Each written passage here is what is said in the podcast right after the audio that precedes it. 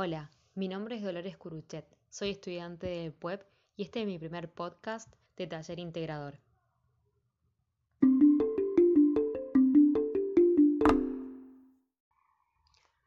Hola, hoy en este podcast de Taller Integrador 2 voy a hablar del compromiso docente. ¿A qué pienso que debo comprometerme como futura docente y por qué?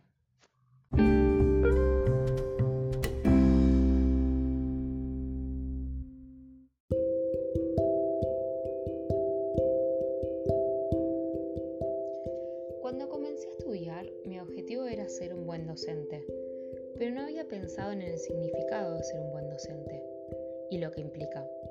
Ahora sé que ser un buen docente no solo significa formarme académicamente, y no es solo contenido teórico lo que se requiere. Ser docente es algo mucho más profundo y significativo. Este año comencé a trabajar en un colegio. Al entrar al aula por primera vez como auxiliar, pasaron por mi mente muchos momentos del primer año de la universidad. Me acordé de mi autobiografía escolar, que recapituló mi recorrido por la escuela. Si algo había aprendido de las huellas de ese recorrido, era que no quería ser la docente que entra al aula 40 minutos, dicta la clase y se va a su casa como una rutina, sin reflexionar sobre lo acontecido en el aula. Entonces, a partir de esa huella me pregunto, ¿qué docente quiero ser? Pero más allá del docente que quiero ser, me pregunto también, ¿quiénes son mis alumnos? ¿Cómo son ellos y cómo es su contexto? Esta pregunta me recuerda a un concepto visto en pedagogía en primer año, las aulas heterogéneas y lo que éstas representan. Las aulas son un espacio donde encontraremos niños con realidades muy distintas, con capacidades diferentes, contextos diferentes y realidades variadas y por eso me comprometo a observar las particularidades de cada alumno y como refleja Ninjovich no ocultar las diferencias, que es lo más fácil. Me comprometo a tener presente la individualidad de cada alumno, creando una aula heterogénea donde la equidad sea el objetivo para que todos puedan aprender. Seguro no es algo sencillo, pero me comprometo a, que seguir, a seguir capacitándome como docente innovadora para enfrentar la realidad de las aulas y no dejar que la docencia sean 40 minutos de dictar contenidos. Mi prioridad serán los alumnos y su realidad, y para eso debo tener en cuenta su dimensión biológica, psicológica, afectiva, intelectual, social y espiritual.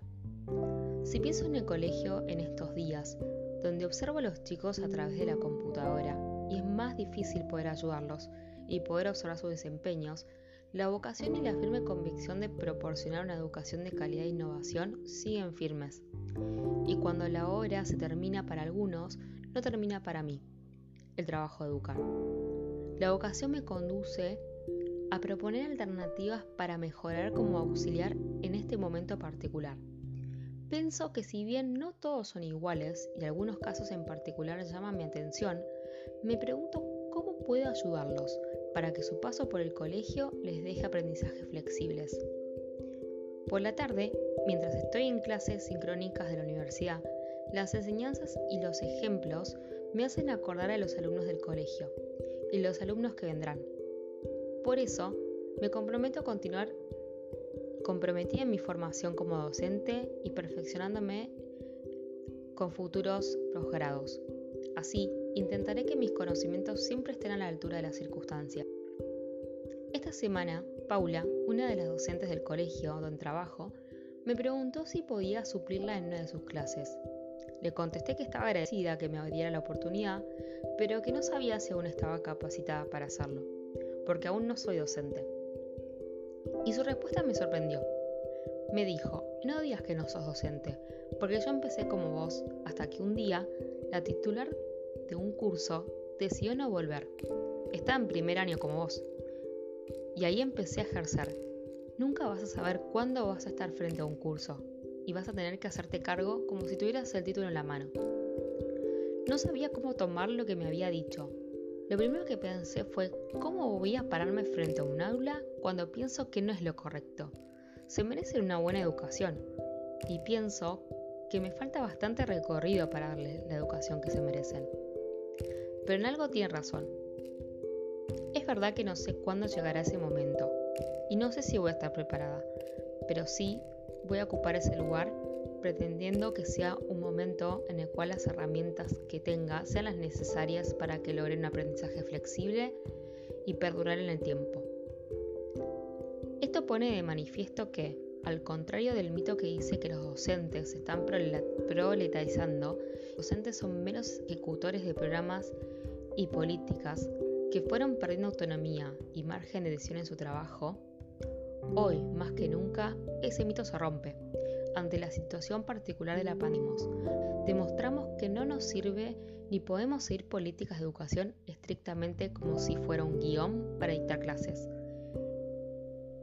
Estamos rediseñando la manera de educar. Me comprometo a nunca dejar que los que los demás piensen afecte mi manera de educar. Los niños lo necesitan, y como dijo una vez un economista muy conocido y a mi parecer muy sabio, en sus palabras, cuando se nace pobre, estudiar es el mayor acto de rebeldía contra el sistema. El saber rompe las cadenas de la esclavitud. Si en Tomás Balut hacía referencia solo a la realidad de los más necesitados, la ausencia de enseñanzas significativas es una realidad de todos los estadios socioeconómicos. Seguiré con mi camino esperando que mi objetivo de ser una buena docente se presente en un futuro no tan lejano y no entrar a un aula pensando que es un trabajo más. Ser docente es parte de la construcción de una persona y su futuro.